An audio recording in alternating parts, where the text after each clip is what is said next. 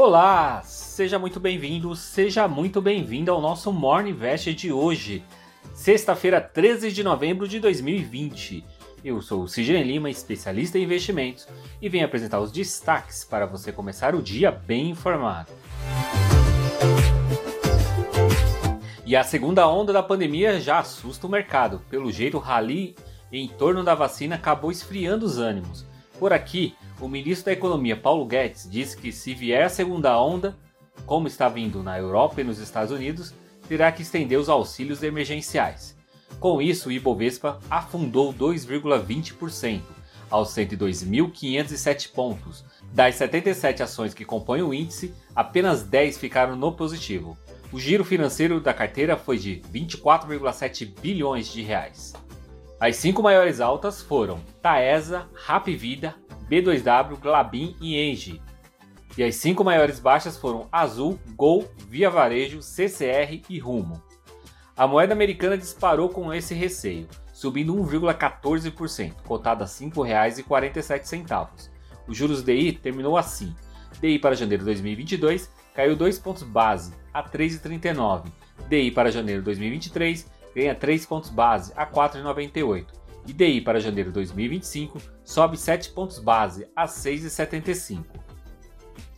O índice dos fundos imobiliários IFIX cai 0,15% aos 2.802 pontos. A maior alta foi do fundo imobiliário XP Corporate Macaé, subindo 1,19%, e a maior baixa foi do fundo imobiliário Rio Bravo, caindo 1,45%.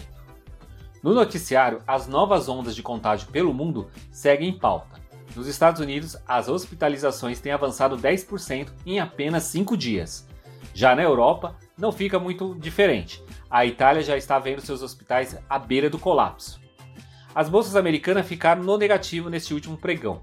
A Nasdaq recuou 0,65, a SP 500 teve uma queda de 1% e a Dow Jones perdeu 1,08% que deve também ter ajudado a esfriar um pouco o ânimo nos últimos dias, com a euforia da vacina da Pfizer, foi o infectologista muito respeitado nos Estados Unidos, Anthony Fauci, ter dito, mesmo com a vacina, não queremos erradicar a Covid-19. E reforçou que a população mundial não deve abrir mão dos cuidados e redobrar a atenção. Aqui no Brasil, nem saímos da primeira onda e já estamos preocupados com a segunda. O ministro da Economia, Paulo Guedes, disse na manhã da última quinta-feira que se houver segunda onda de contágio por aqui, a prorrogação do auxílio emergencial será uma certeza. E na agenda de hoje, teremos na Europa a continuidade da divulgação do índice de preço do consumidor e também a divulgação do PIB europeu do terceiro trimestre. Em falar em PIB, também temos a nossa prévia do PIB do IPC-BR que será divulgado hoje. Esses foram os destaques dessa nossa sexta-feira 13 do nosso Morning Invest. Será que hoje também a bolsa vai ficar sombria? Esse conteúdo está disponível nos principais agregadores de podcast, como Deezer, Apple, Google e Spotify. Já aproveita e compartilhe esse conteúdo para mais pessoas.